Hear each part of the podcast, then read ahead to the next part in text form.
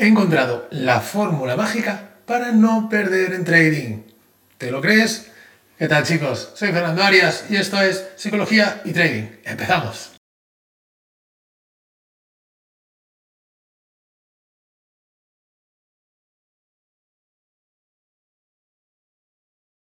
Tal, traders? ¿Cómo estáis? Venga, vamos una semana más con este podcast. Hoy un tema muy, muy importante. Algo que estoy seguro que todos estáis ansiosos por saber cómo no perder en trading.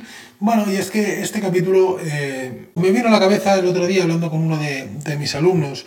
Eh, un problema que tenía que, bueno, no tuvo un muy buen día de trading. Y, con lo que le expliqué un poco se me ocurrió esto, ¿no? Y digo, creo que, que, va a ser bueno compartirlo con todos porque, porque os puede ayudar, ¿vale? Vamos a ver dónde está la clave del trading. Para mí, bajo mi punto de vista, como siempre. Antes de empezar, como siempre, agradecemos a IG el patrocinio de este contenido. Sabéis que es mi broker de referencia con quien opero en el día a día y que nos, nos ofrece la maravillosa plataforma de Pro Real Time, que es con la que, bueno, pues con la que opero, con la hago los análisis y con la que a partir de enero, ¿vale? Vamos a empezar a hacer los directos. Haremos directos lunes tengo pendiente la hora, aún no sé si será las 7 o las 7 y media. Haremos directos donde haremos el análisis eh, semanal, preguntas y respuestas, traeremos invitados, en definitiva, un montón de novedades que traeremos para enero y lo haremos eh, pues también con esta plataforma tan maravillosa como digo que nos ofrece IG por abrir la cuenta. Os dejo por aquí un enlace por si queréis echar un vistazo. Bueno, pues capítulo de hoy, el episodio de hoy, cómo no perder en trading. Y es que me decía, este alumno me decía, ostras Fernando, pero si, si llevaba una buena racha, si sé hacer las cosas bien, si entiendo la estrategia, si sé que funciona, eh, pero es que hoy el mercado eh, es que no se movía bien y, yo ya sabía que no funcionaba. Y ahí fue donde dije, espera, espera, espera. Entonces, ¿para qué te metes en el mercado? No, bueno, porque, claro, porque pues estoy haciendo cuenta fondeada, quiero operar, eh, quiero conseguir un poquito cada día. Y ahí está el gran error, chicos. El gran error del trading es operar cuando no tenemos que operar. Si tú no quieres perder dinero en trading, lo que tienes que hacer es eh, no entrar al mercado cuando no se dan las condiciones que tu estrategia sí lo indica.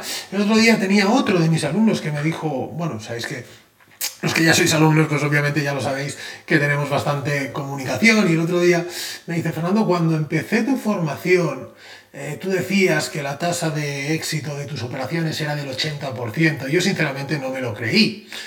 Pero bueno, igualmente me gustaba cómo trabajabas y tal y decidí hacerla.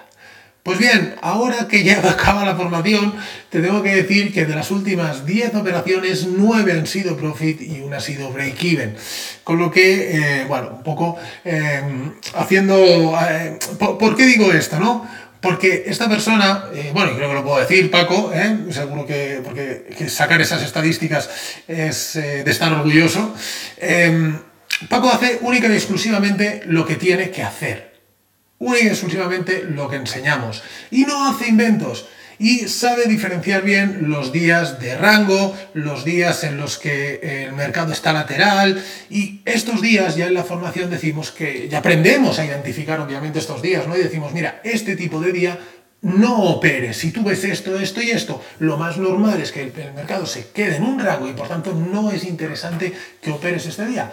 Y pues este día no se opera. Y cuando se dan las circunstancias favorables para, eh, para que se den nuestros patrones, que es la mayoría de días, pero bueno, obviamente tenemos días de rango y esos días pues no se puede hacer nada. Pues ahí está la clave. En esos días estarnos quietecitos, porque esos días lo único que puedes hacer es quemar tu cuenta, es perder dinero. Porque ahí ya te entra también el componente emocional, ¿no? Y me lo decía el, primer alumno del que hablábamos al principio. Me decía, es que hice una operación que yo ya sabía que no estaba muy bien y me saltó un stop, ¿no? Y ahí ya dije, ostras, que lo he hecho mal, empiezo a tener sentimientos de, pues, de culpabilidad, ¿no? Y decir, ostras, que no he hecho lo que tenía que hacer. Bueno, vamos a ver si lo arreglamos. Y haces una segunda operación, cuando ya en tu plan solo hay una, no hayas superado tu pérdida, pues seguimos una operación. Y si en tu plan hay dos operaciones, vamos a hacer una tercera para ver si arreglamos un poco el desastre que hemos hecho en las primeras, ¿no? Y ahí está el fallo. Ahí está el error. Si el mercado no da, no da. Yo, en mi caso particular, en mi caso, suelo hacer una operación al día. Sobre todo, bueno, lo, lo que sí que tengo muy, muy claro es que si me salto un stop, ese día se acaba. ¿Por qué? Bueno, pues porque son muchos años, porque obviamente todos tenemos nuestro psicotrading, nuestros puntos fuertes, nuestros puntos débiles, y eh, los años me han enseñado, los años y la estadística me han enseñado que, eh, mi estadística, ojo, eh, que cuando la primera operación sale stop, la siguiente operación, el porcentaje de éxito ya no es del 80%. Ya no es baja bastante más, ¿vale? Baja a lo mejor un 50, un 55, que también está bien, ¿no? Sí, vale, está maravilloso. Pero no, estadísticamente no me compensa hacerlo. Además de, obviamente, a nivel psicológico, el hecho de que te salte un stop, no pasa nada. Mañana te salta un profit y ya está, y no pasa nada. En cambio, te saltan dos stops y mañana qué? Mañana tienes que eh, para, bueno, para, o semanalmente ya tienes que remontar esos dos stops, ¿no? Eh, a nivel mental también es mucho más complicado. Entonces, yo siempre os recomiendo, eh, si queréis hacer una operación o dos operaciones, ¿de acuerdo? Pero vamos a hacer un análisis estadístico de cuántas operaciones tienes que hacer según tu estadística, no las que yo te diga.